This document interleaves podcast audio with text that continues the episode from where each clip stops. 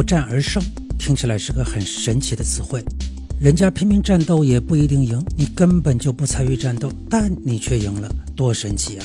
其实呢，不战而胜这事儿不仅非常可能，并且还真的挺容易。比如，投资交易市场里，百分之九十的人最终是亏损的，即百分之九十的人收益为负数。所以，如果你从来不投资，所以也从来不交易的话，那么你的收益率就是非常稳定的零，打败了百分之九十的人。可这种胜利好像完全没有意义。